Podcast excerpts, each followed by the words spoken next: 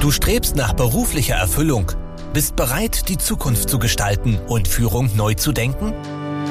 Herzlich willkommen bei Menschen in Führung, dem Podcast für High Potentials, Führungspersonen und Unternehmerinnen. Dich erwarten Gespräche und Insights über Motivation und Mindset, Führung und Unternehmertum. Von und mit Sabrina von Nessen. Hallo und herzlich willkommen zu einer neuen Folge im Podcast Menschen in Führung. Heute mein Gast, die Ursula, und wir sprechen über Diversity Management, Vielfalt, warum das zu mehr Motivation führen kann, sowohl im Management als auch bei den Mitarbeitenden. Ich bin super gespannt auf das Gespräch und äh, ich bin sicher, ihr auch. Wer ist Ursula Helmel? Sie ist Trainerin, Speakerin für Gender Balance. Da habe ich genau die richtige Expertin heute hier am Tisch. Ähm, sie kümmert sich um Themen wie Diversity, das Confidence Gap, wo ich sehr gespannt bin, worum es da eigentlich geht. In ihrer Arbeit mit Unternehmen ermutigt sie Frauen selbstbewusst, ihre nächsten Karriereschritte zu gehen. Und das kann ich sehr unterstützen, denn je diverser Teams sind, umso erfolgreicher, innovativer, motivierter, zufriedener. Die Liste ließe sich lange fortführen. Liebe Ursula, herzlich, herzlich willkommen. Danke dir, liebe Sabrina. Danke für die Einladung. Es ist mir eine Freude und äh, wir beide hatten ja schon die große Ehre, zusammen auf der Bühne zu stehen. Ähm, insofern freut mich, dass wir uns heute hier online begegnen. Lass uns direkt einsteigen ins Thema. Sag mal Diversity Management. Das ist so ein Schlagwort. Ich finde, das ist ein bisschen abgenutzt worden in letzter Zeit. Worum geht's denn da eigentlich im Kern? Das wissen, glaube ich, viele gar nicht. Danke für die Frage. Also ja, ich höre das auch immer wieder. Ist es nicht irgendwie eine Modeerscheinung? Ist es denn nicht irgendwas, was wir eigentlich gar nicht brauchen? Ähm, ist es nicht so etwas wie Greenwashing, wenn wir über Diversity, Diversität reden? Und ich darf ganz klar sagen, nein, Diversity ist für Unternehmen ein Garant für Erfolg und Motivation. Warum? Wir können uns vorstellen, wenn Teams sehr homogen sind. Ja, wenn in Teams viele Köpfe sitzen, die aus der gleichen Kultur kommen, die einfach ähnlich aufgezogen worden sind. Und wenn dann ein Problem kommt, dann gibt es sehr oft ähnliche Lösungen. Haben wir aber jetzt diverse Teams, haben wir, und da meine ich divers jetzt nicht nur in Mann und Frau, sondern auch verschiedene Kulturen, verschiedene äh, religiöse Ausrichtungen, ähm, verschiedene Herkunftsländer. Wenn wir das alles in einem bunten Mix zusammenhalten können, dann haben wir innovativere Lösungen, dann haben wir viele verschiedene Lösungen und somit kann ein Unternehmen auch schneller reagieren, wenn es so wie wir jetzt in den letzten zwei Jahren sehr viele Herausforderungen gehabt haben, dass wir da wirklich Lösungen präsentieren können, die das Unternehmen schneller voranbringen und dann auch zum Erfolg bringen. Hm. Lass uns noch mal einen Schritt zurückgehen. Was heißt Diversity? Und wie du schon gerade gesagt hast, ich ähm, halte das auch für sehr wichtig zu sagen, es geht hier nicht nur ums Geschlecht, ja, sondern Alter, Kultur, der Background, also auch so, ne, welcher Studiengang, welche Ausbildung ähm, steckt dahinter, ja, ähm, ja, welche Werte äh, werden genau. repräsentiert, welche Persönlichkeiten haben wir am Tisch. Ähm, hattest du schon mal die Gelegenheit, in einem wirklich diversen Team zu arbeiten? Zu arbeiten direkt leider nicht. Ja. Also wir haben, äh, weil, weil ich da jetzt eine andere, einen anderen Blickwinkel drauf habe. Ich finde, Diversität lebt eben davon, dass Menschen verschiedene Alter, Geschlecht, ähm, Religion haben und das hatte ich noch nie. Ich hatte natürlich vor allem Diversität in Mann und Frau, aber dass ich jetzt sage, okay, da waren auch Menschen, die vielleicht äh, ähm, eine Behinderung gehabt haben, wo wir auch von Inclusion sprechen oder Menschen mit Fluchthintergrund, auch das äh, hatte ich leider noch nicht, aber ich darf jetzt ganz, ganz viele Unternehmen dazu begleiten, wirklich diese Teams auch homogen insofern zu gestalten, dass sie sich einfach gut verstehen, dass dort das Klima passt und dass auch verschiedene Ansichten nicht dazu führen, dass im Teamabbruch passiert. Mhm. Das ist spannend. Tatsächlich erlebe ich viele Führungskräfte, die, ähm, die sagen, ja, ich wünsche mir Heterogenität im Team, weil ich verstanden habe, welche Vorteile es bringt. Ich tue mir aber tatsächlich schwer damit, so ein Team aufzubauen. Oft übernehmen wir ja in der Führung auch bestehende Teams, ja. Äh, oder Stichwort Fachkräftemangel, äh, ich sage jetzt nicht, man nimmt, was da kommt, aber man hat jetzt nicht immer die Möglichkeit, bewusst alle Altersgruppen zu besetzen und ähnliches. Und ähm, ich hatte äh, in der Führung oftmals, oder was heißt oftmals, ein paar Mal die Erfahrung, dass ich bewusst losgezogen bin und habe gesagt, ich möchte jetzt unterschiedliche Persönlichkeitstypen hier in meinem Team aufbauen, ne? wenn ich die mhm. Chance habe, das einmal von neu zu machen. Und dann, ganz spannend, äh, stellt sich hinterher raus, obwohl ich sehr bewusst daran gegangen bin, ähm, dass das mehr oder weniger sehr ähnliche Persönlichkeiten sind, die in diesem Team vertreten sind. Also da muss ich ganz ehrlich sagen, muss mich an die Na eigene Nase fassen. Ich habe es nicht geschafft, obwohl ich den starken Willen hatte. Was hält denn aus deiner Erfahrung Führungskräfte, Unternehmer davon ab, obwohl sie wissen, dass es vorteilhaft ist, ähm, diverse Teams aufzubauen? Das ist so ganz stark in uns verankert, dass wir halt Menschen gerne um uns haben, die uns ähnlich sind. Und das ist halt auch das Schwierige, wenn man sagt, wir gehen los für Diversity. Oder auch, wenn wir jetzt uns anschauen, wir gehen los und schauen, dass wir Frauen in die Führung bekommen, was ja nach wie vor ein großes Thema ist.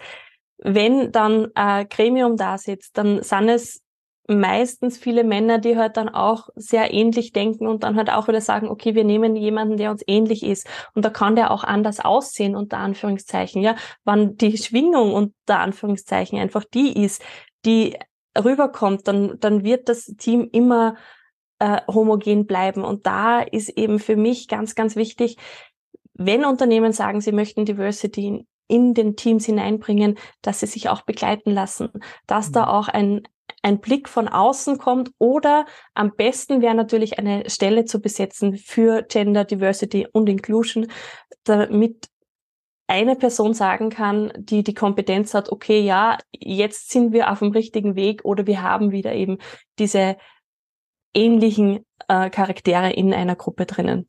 Hm. Ich glaube, das ist wichtig, das zu erkennen, dass wir alle dieser psychologischen Falle unterliegen, ja, dass ja. wir der auch nicht einfach so entkommen können, selbst wenn wir nochmal das sehr bewusst und äh, mit einer klaren Intention machen, dass wir sagen, wir wollen äh, diverse Teams aufbauen. Ja, am Ende sind wir alle Menschen ähm, und äh, wir können nicht auf die Männer schimpfen, die am Ende immer ähnliche Männer einstellen und am Ende sozusagen dasselbe in Grün machen, ähm, wenn wir Menschen äh, bevorzugen, die uns selbst ähnlich sind. Obwohl ich das ehrlich mhm. gesagt, also ich möchte nicht mit mir selbst arbeiten. Ich glaube, das ist unglaublich anstrengend. Aber sei es so. Ich habe mal ein schönes Beispiel äh, gelesen, gehört, ich weiß leider nicht mehr wo. Ähm, da hat ein, ein, Unternehmen eine Verpackung designt ähm, und hat sich überlegt, es wäre doch total super, wenn man so eine Lasche hat, ähm, wo man das, ne, wo, wo das oft so perforiert ist und dann äh, reißt man da die Verpackung auf. Und äh, erstmal waren sich alle in dem Team einig, bis man bewusst äh, eine diverse diverse Testgruppe ähm, gefragt hat und da war eben auch ein sehbehinderter Mensch.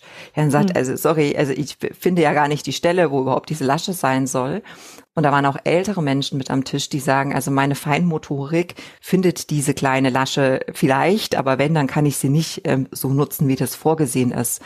Ähm, das heißt, Unternehmen vergeben sich ja tatsächlich auch wirtschaftliche Chancen, ähm, wenn sie gerade in der Produktentwicklung, im Innovationsmanagement nicht auf Diversity setzen.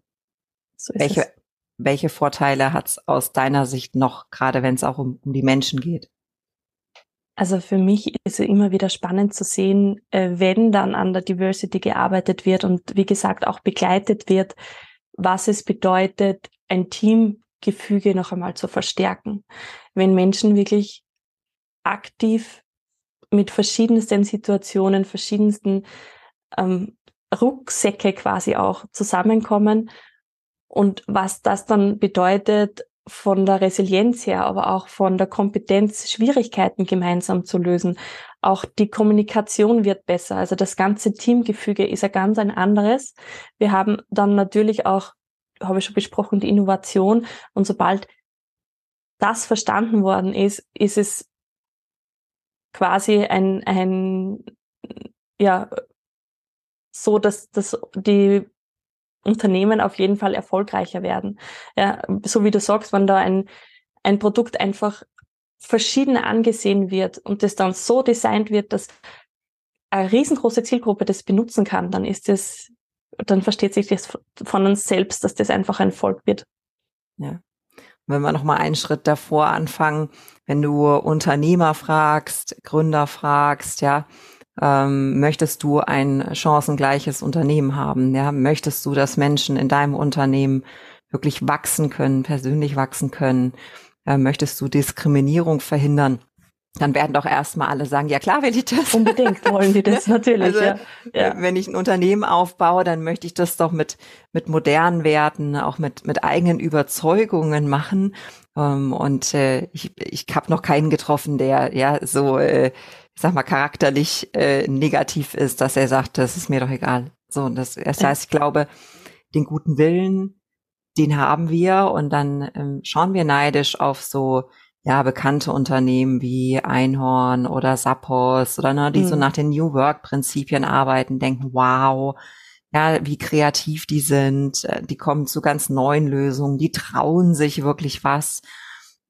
Und dann kommt die Realität. Ja, ja es ist halt, man muss ehrlicherweise dazu sagen, es ist für es ist ein strukturell, strukturelles Problem und wenn ein Unternehmen einfach schon jahrzehntelang gut am Markt ist gut gefahren ist, ist es halt auch schwierig, die Kultur, aber das wissen wir natürlich von, von allen äh, Management-Themen, ist die Kultur dort zu ändern, eine riesengroße Herausforderung. Da braucht es das Commitment wirklich von der, von der Geschäftsführung bis hin zum Mitarbeitenden, dass da wirklich etwas passiert. Und das ist halt auch, da scheuen sich sehr, sehr viele davor, viele Unternehmen, die jetzt momentan sagen, ja, wir hören das, wir sehen das, aber es ist halt, es schaut aus wie ein riesengroßer Berg, den man nicht erklimmen kann. Und wir haben doch andere Themen, Digitalisierung, Nachhaltigkeit und, und, und.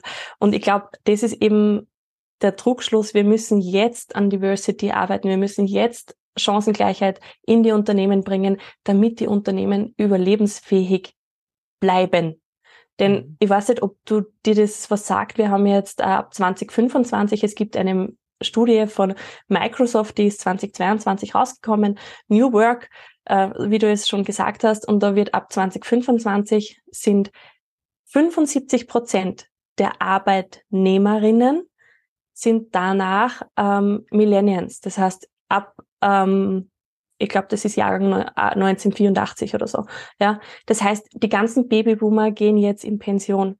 Und diese Generationen, die nachkommen, die wollen wertebasierte Unternehmen haben, die wollen einen Sinn haben in dem, was sie auch wirklich arbeiten. Und da ist es ganz wichtig, dass neben flexiblen Arbeitszeiten und ähm, Zeitmodellen auch Diversity, Gender Balance und Chancengleichheit ein ganz ein großer, großes Thema im Unternehmen ist, weil sonst sind die weg. Hm. Und da reicht es eben nicht, sich das irgendwie auf die Fahne zu schreiben, ja, sondern man muss den Proof of Concept auch irgendwie bringen als, als Unternehmen. Hm, wie kann man das, jetzt nehmen wir an, ein Unternehmen hat das geschafft, ja, die strengen sich wirklich an und ich kenne auch wirklich tolle Beispiele, ja, wo mhm. wirklich viel Gas gegeben wird die strengen sich an, ja, die achten auf äh, Quoten, die achten auf wirklich unterschiedliche Besetzungen, die haben auch jemanden, der dafür sensibilisiert, ähm, die haben regelmäßig Trainings, ähm, vielleicht auch im Unternehmen. Ähm, wie glaubst du, können die das gut nach außen tragen, was sie da alles Schönes machen, ohne so diesen Greenwashing-Vorwurf zu unterliegen, ja? Also was ich immer wieder im sehe von meinen Unternehmen, ist einfach wirklich hinauszugehen auf Social Media. Äh, es ist, auch wenn, wenn das immer ein bisschen ein Thema ist, ja, sollen wir das machen oder nicht?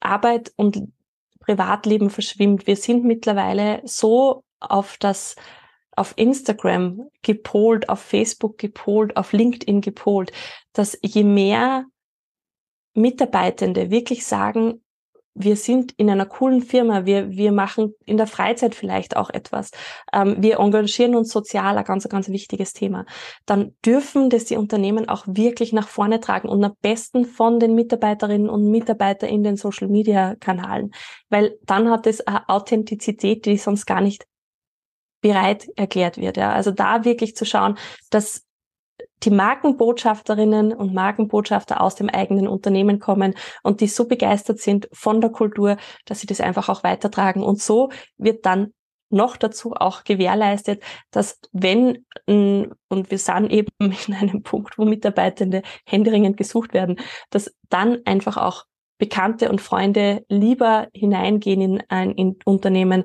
wo man sieht, ja, da passt, da spürt man den Spirit. Hm. Ich überlege manchmal, ob wir uns in einer Blase bewegen, was das angeht. Also wenn ich da rausgehe und über New Work spreche und auch über neue Führung spreche, dann erlebe ich viele, die sagen, ja, hey, total cool, habe ich auch schon von gehört. Bei mir im Unternehmen ist das aber noch anders. Hm. Und dann schaue ich mal immer so quer über die Stellenanzeigen, wie entwickelt sich der Markt. Also inwiefern ist denn Fachkräftemangel wirklich in dem Kopf der Unternehmer angekommen?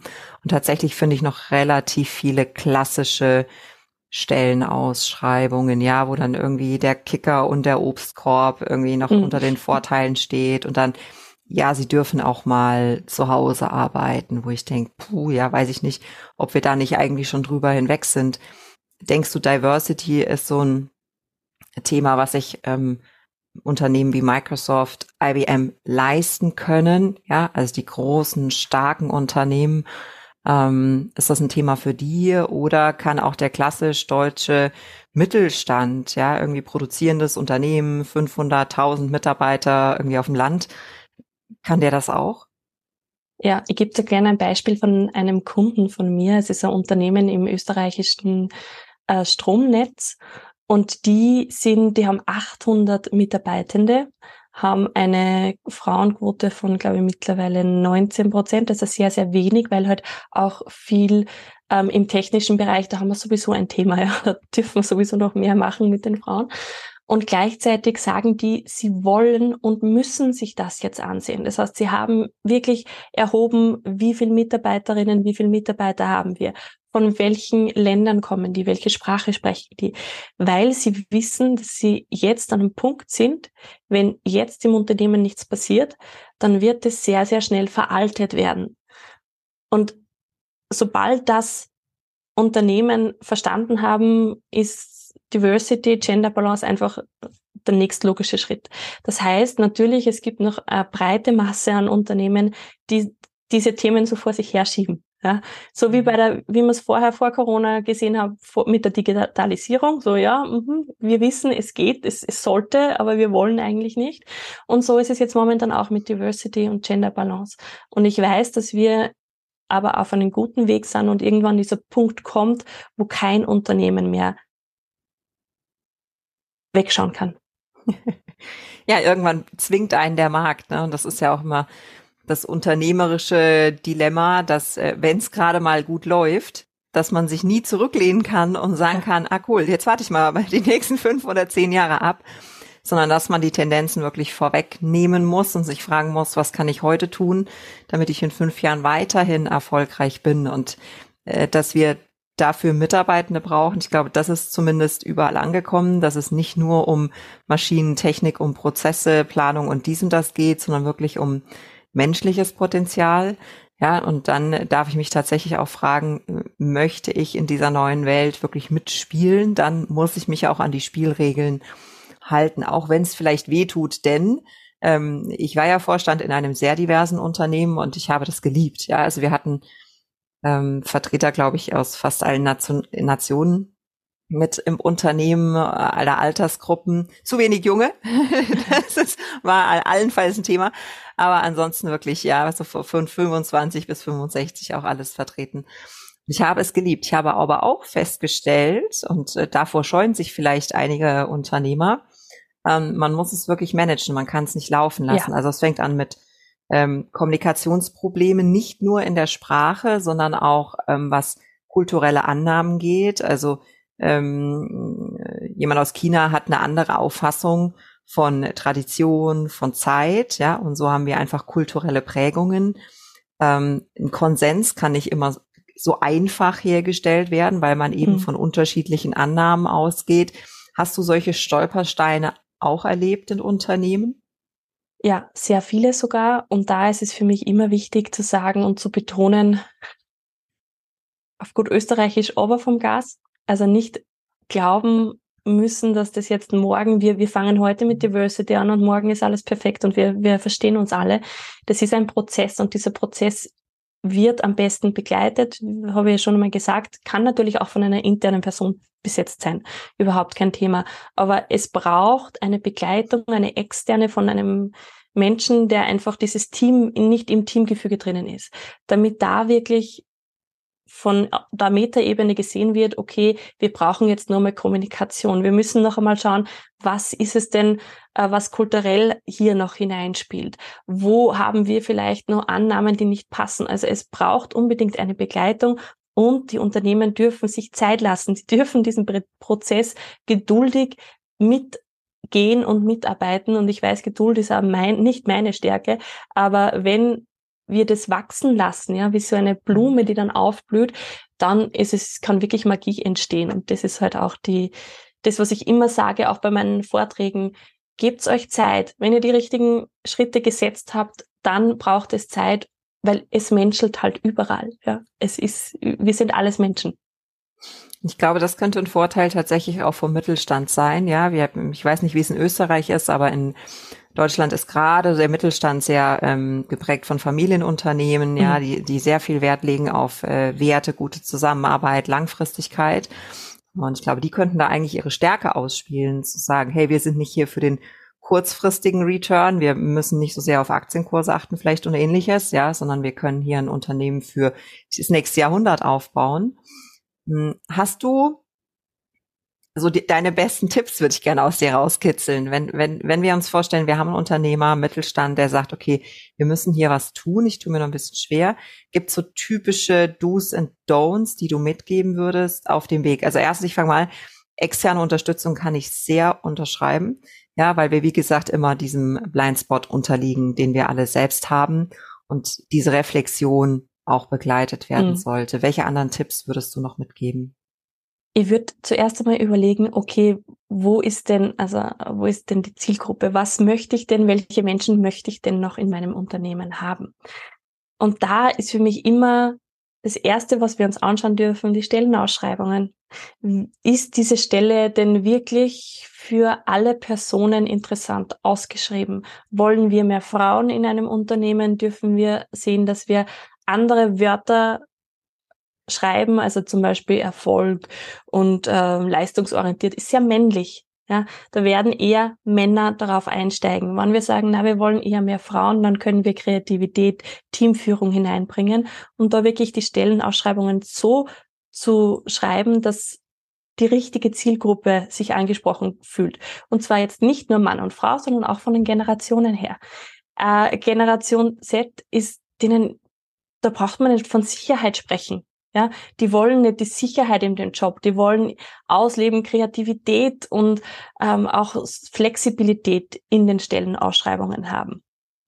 Dann ganz klar, wenn dann einmal ein diverses Team zusammengekommen ist, darf da auch ähm, ein, ein Augenmerk darauf gesetzt werden, dass es immer in jedem Team auch Dinge gibt, die gleich sind.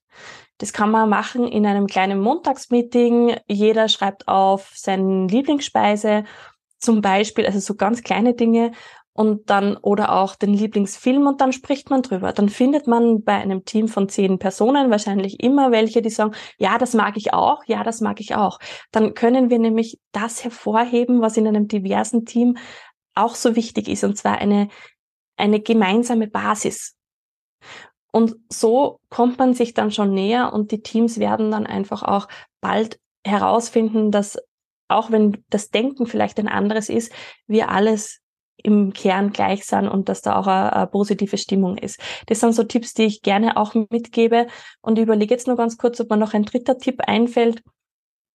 Äh, offene Kommunikation. Es ist immer wieder ganz klar zu sagen, wenn irgendwas nicht funktioniert, wann vielleicht auch wirklich in einem Team so viel Streitigkeit da ist, offene Kommunikation und die Wertschätzung den Menschen gegenüber, dann ähm, funktioniert sehr, sehr schnell. Ja, bei der Kommunikation das vielleicht auch mal auseinandernehmen, ne? In, in, in so einem Team-Meeting zu sagen, aha, was passiert hier eigentlich gerade? Warum interpretierst du das anders als ich? Ja, warum hast du eine andere Sicht auf die Welt und auf die Dinge mhm. und auf die Themen, die wir hier im Unternehmen haben? Inwiefern bist du wirklich geprägt von deiner Kultur, deinem Background, deinen Werten und, und, und, und? Ja, und das hat äh, tatsächlich schon zu, äh, zu witzigen Aha-Momenten geführt, dass man sagt, ach so, deshalb äh, siehst du das so, ne? Und ich glaube, das schafft ein Verständnis füreinander, selbst wenn man es immer noch nicht für sich annehmen kann. Ja. ja? Ähm, ich tue mir auch schwer mit äh, Menschen, die aus einem komplett anderen kulturellen Hintergrund kommen. Also jetzt mal ganz simples Beispiel, ja, der Stellenwert der Frau ist in anderen Kulturen ähm, deutlich anders als hier in Europa. So damit, äh, also kann ich einfach nicht konform gehen. Aber ich kann zumindest versuchen zu verstehen, wo diese Menschen gedanklich herkommen und sagen, okay, du bist mit dieser Prägung ähm, aufgewachsen, ja, das ist sozusagen der Rucksack, den du mitbringst. Jetzt müssen wir das gemeinsam auseinandernehmen, ja, und ja. schauen, was da wirklich an Essenz da ist. Und ich erkläre dir auch meine Sicht der Dinge. Ich glaube, das hat ein ganz, ganz großes Potenzial, wenn man gemeinsame Interessen hat, gemeinsame Fähigkeiten entdeckt oder ne, Interessen äh, entdeckt, so wie du es gerade gesagt hast, und auch wirklich zusammen an spannenden Themen arbeitet, dann kann man diese Hürden, hoffe ich, sehr, sehr gut überwinden.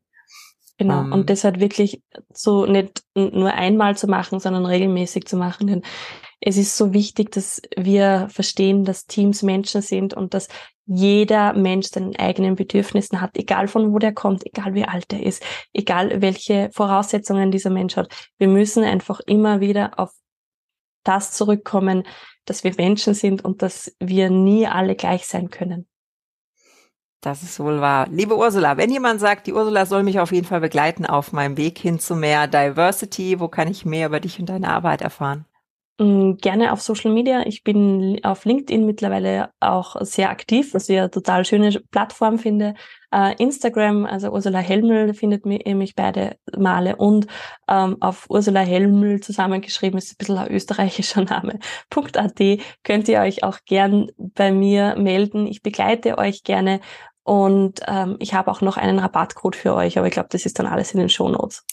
Das packen wir auf jeden Fall in die Show Notes. Ähm, ja, ich kann es nur empfehlen. Das ist ein unglaublich sympathischer und kompetenter Kontakt. Also alle da draußen, die sagen, hey, da müsste ich mich mal drum kümmern, das, äh, kümmern, das empfehle ich auf jeden Fall.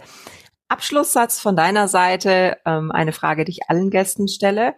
Ähm, was ist für dich Führung? So kurz oder lang die Antwort, wie sie sein muss aus deiner Sicht.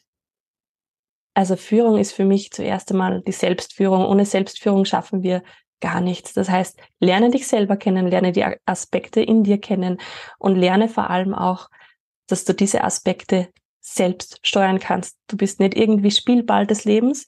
Du hast es in der Hand und sobald du dich selber führen kannst, kannst du in Führung gehen und andere Menschen werden dir folgen. Das ist ein wunderbarer Schlusssatz, den nehmen wir so. Liebe Ursula, danke fürs Gespräch, danke, dass du mein Gast warst. Danke, liebe Sabrina, danke für alle Zuhörerinnen und Zuhörer. Ich freue mich auf euch und vielleicht sehen wir uns ja bald wieder live. Ja, das wäre schön. Allen da draußen einen wunderschönen Tag. Macht's gut. Tschüss. Danke fürs Zuhören. Wenn dir diese Folge gefallen hat und du den Podcast unterstützen möchtest, teile ihn bitte mit deinen Freunden und hinterlasse eine Bewertung und Rezension. Weitere Infos und Ressourcen findest du unter www.sabrina-von-nessen.com. Das war's für diese Folge. Bis zum nächsten Mal.